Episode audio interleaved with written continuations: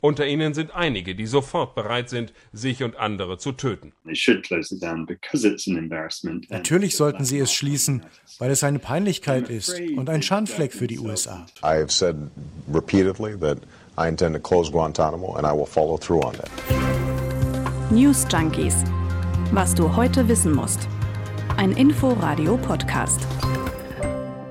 Es gibt Begriffe, da hat jeder sofort Bilder im Kopf, die er abrufen kann. Und Guantanamo, das ist so einer. Absolut. Vor genau 20 Jahren haben die USA dieses Gefangenenlager auf Kuba geschaffen. Es gehört vermutlich zu den berühmtesten Gefängnissen der Welt. Auf jeden Fall ist es das umstrittenste. Amnesty International bringt es so auf den Punkt. Die Regierung hat damals ein Offshore-Gefängnis geschaffen, sagt Amnesty, um das Rechtssystem der Vereinigten Staaten gezielt außer Kraft zu setzen. Ja, die Menschenrechtsorganisation spricht von unbegrenzter Inhaftierung ohne Anklage sowie Folter der Insassen. Und dieses Offshore-Gefängnis, das gibt es ja heute immer noch. Und ein Ende ist nicht in Sicht. Warum ist das so? Warum schaffen es die USA eigentlich nicht, Guantanamo zu schließen?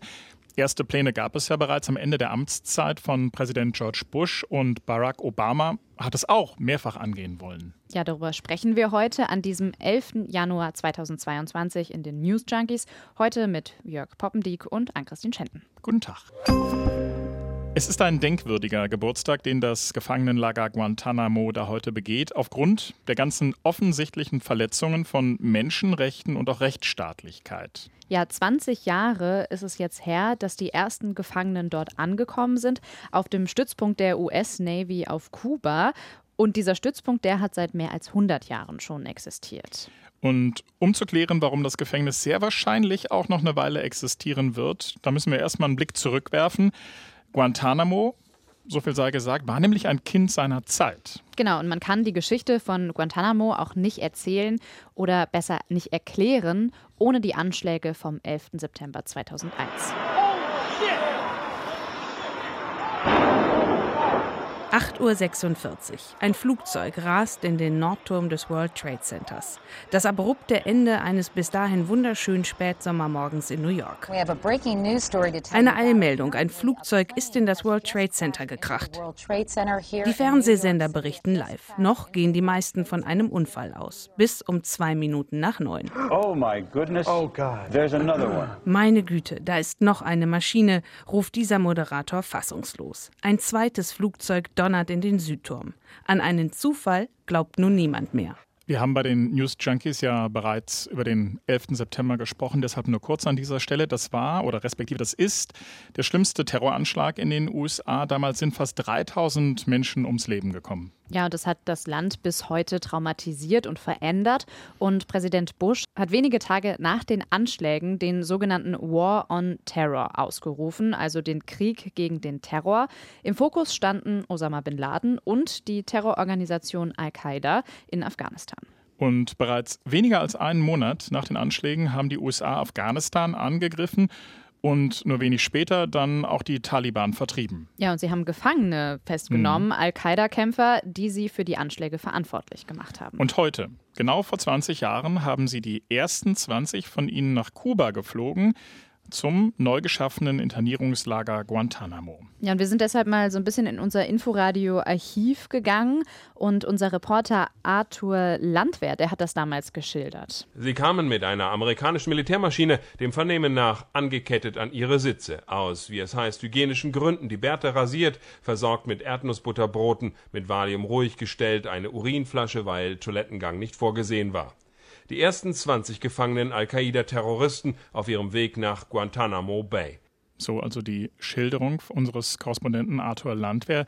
Viele Amerikaner haben ja nach den Anschlägen vom 11. September den militärischen Kurs der Regierung klar unterstützt. Es gab damals Umfragen, in denen deutlich mehr als die Hälfte der Befragten gesagt hat, wir sollten dort so lange kämpfen, bis unsere Feinde besiegt sind. Und zwar egal, wie viele Soldaten dabei dann sterben. Ja, diese massive Unterstützung, sogar Begeisterung, die ging irgendwann zurück. Sie erklärt aber auch, wie es dazu kommen konnte, dass so ein Lager wie Guantanamo aufgebaut wurde. Hm.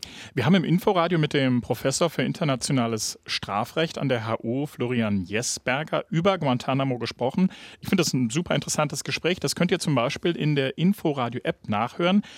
Jedenfalls, in diesem Talk spricht Jesberger von einem System Guantanamo, das die USA damals nach den Anschlägen aufgebaut haben. Ja, und das zeigt eigentlich, dass das Gefängnis auf Kuba, Guantanamo, nur ein Teil von diesem ganzen System war.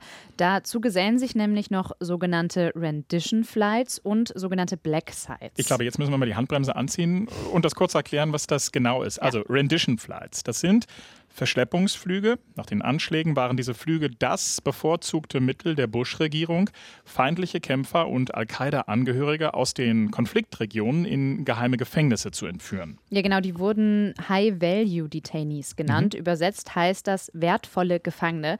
Ähm, so konnten die vollständig der Kontrolle der Geheimdienste überlassen werden.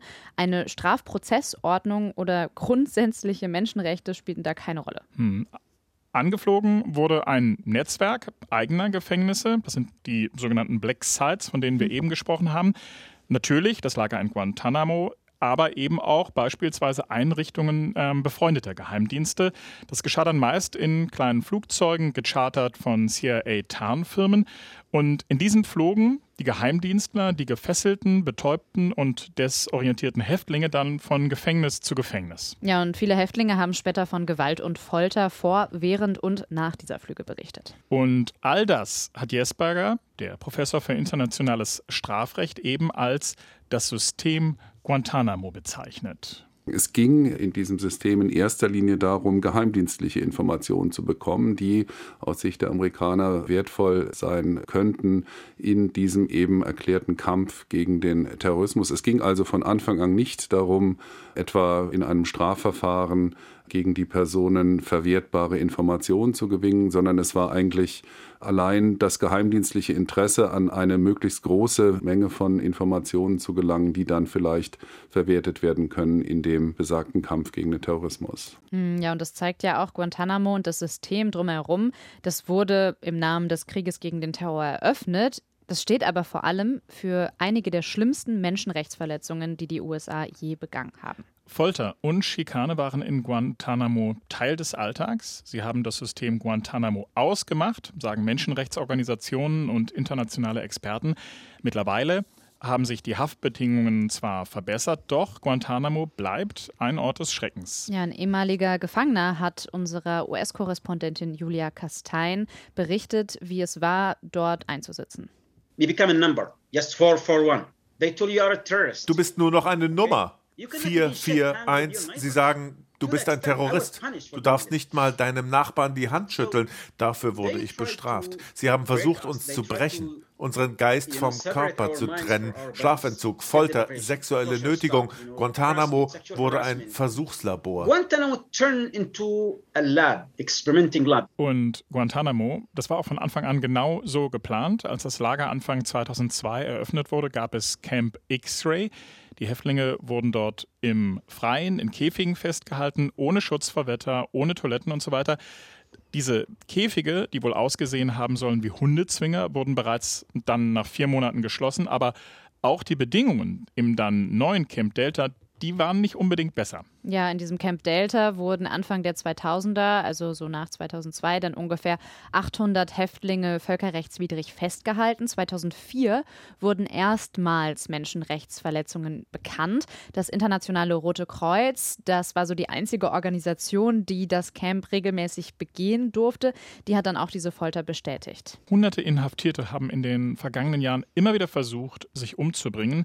Die US-Regierung hat diese Suizidversuche teilweise sogar als taktische Kriegsführung aus Guantanamo heraus beschrieben. Ja, reden wir mal darüber, wie das überhaupt möglich war, mhm. dass die US-Regierung jahrelang diese Foltermethoden mehr oder weniger akzeptiert durchführen konnte. Die US-Regierung hat die Gefangenen eben nicht als Kriegsgefangene bezeichnet, sondern als sogenannte Unlaw Combatants, also als ungesetzliche Kombattanten. So hat die US-Regierung nach 2001 eben versucht, die Genfer Konvention zu umgehen. They'll be handled not as prisoners of wars, uh, because they're not, but, but as unlawful combatants. Diese Gefangenen seien keine regulären Kriegsgefangenen, sondern unlawful combatants, unrechtmäßige Krieger, denen nicht mal die Rechte nach der Genfer Konvention zuständen, behauptete Rumsfeld.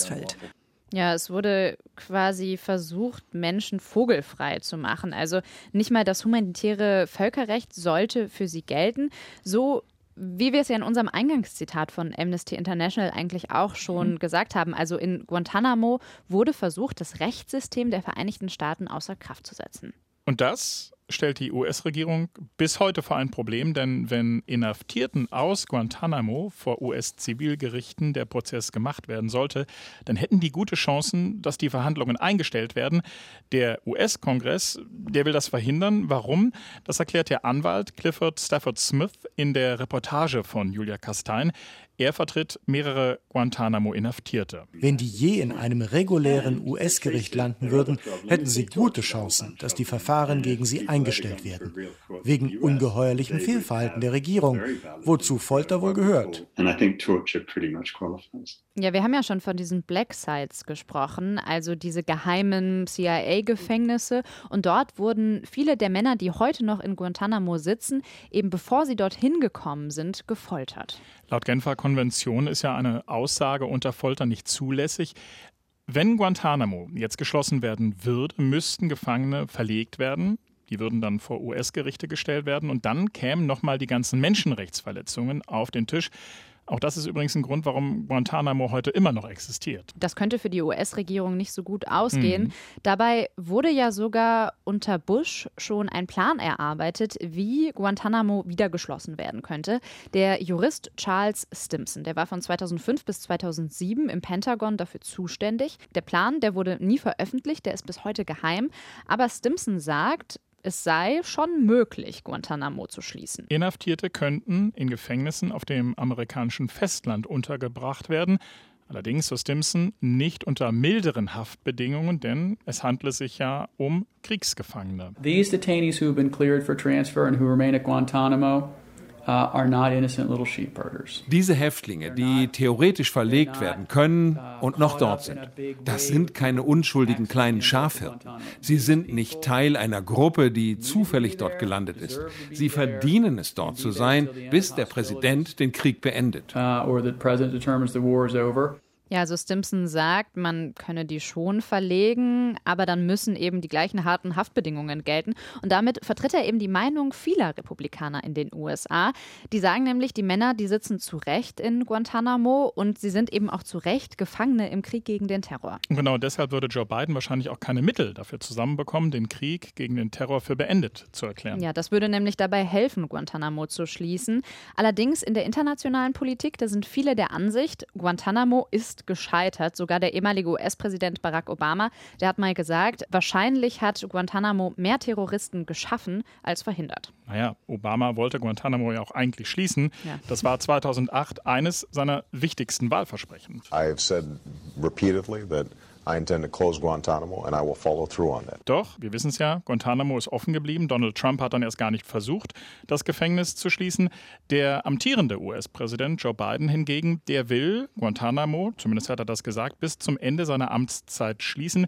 Die Frage ist nur, wie er es anstellen will. Ja, denn aktuell sieht es überhaupt nicht danach hm. aus, dass da irgendwas geschlossen werden soll. Der Kongress, der hat verboten, Steuergelder für die Verlegung von Gefangenen in die USA auszugeben. Das hat er erst jüngst getan. Dabei kostet jeder Häftling in Guantanamo die USA 13 Millionen Dollar pro Jahr. Das ist eine ganze Menge. Auch das ein Grund, warum Guantanamo immer noch nicht geschlossen wurde. Und dazu kommt, auf Guantanamo wird jetzt ein neuer Gerichtssaal gebaut und auch ein neuer Wohnkomplex für Wärterinnen und Wärter soll auch entstehen. Ja, zahlreichen Gefangenen wurde dort ja auch noch nicht mal der Prozess gemacht, darunter auch ähm, der mutmaßliche Drahtzieher der Anschläge vom 11. September. Und 13 von 39 Gefangenen, die könnten eigentlich sofort freigelassen werden, denn die USA hat erklärt, dass sie nicht mehr als gefährlich gelten. Aber es findet sich einfach kein Land, das sie aufnehmen will. Unsere Korrespondentin in den USA, Julia Kastein, sagt dazu, weil Joe Biden nicht die nötigen Mittel und auch die Mehrheit nicht hat, den Krieg gegen den Terror für beendet zu erklären. Deshalb bleibt Guantanamo auch weiterhin sein, respektive ein Schandfleck der USA. Uh, harter Tobak, oder? Ja, ist eine heftige Geschichte. Mir ist auch ein paar Mal, habe ich mich nicht so gut gefühlt, als ich dafür recherchiert habe. Und ich finde es krass, dass dieses Gefängnis einfach immer noch so existiert. Ist gut, dass wir das machen, was wir machen. So ein paar Dinge, die, die streift man im Alltag immer nur. Ähm, von daher ist es immer gut, finde ich, dass wir uns ab und an damit mal ja, länger, ausführlicher beschäftigen. Ja. Wenn ihr das auch so seht oder wenn ihr Fragen habt, Kritik, Wünsche, dann könnt ihr uns gerne schreiben. Genau, an unsere E-Mail-Adresse wie immer an newsjunkies.inforadio.de. Schreibt uns gerne, was ihr nochmal von uns hören wollt. Und damit sagen wir Tschüss, bis morgen, oder? Genau. Tschüss. Ciao. News Junkies. Was du heute wissen musst. Ein Podcast von Inforadio. Wir lieben das Warum.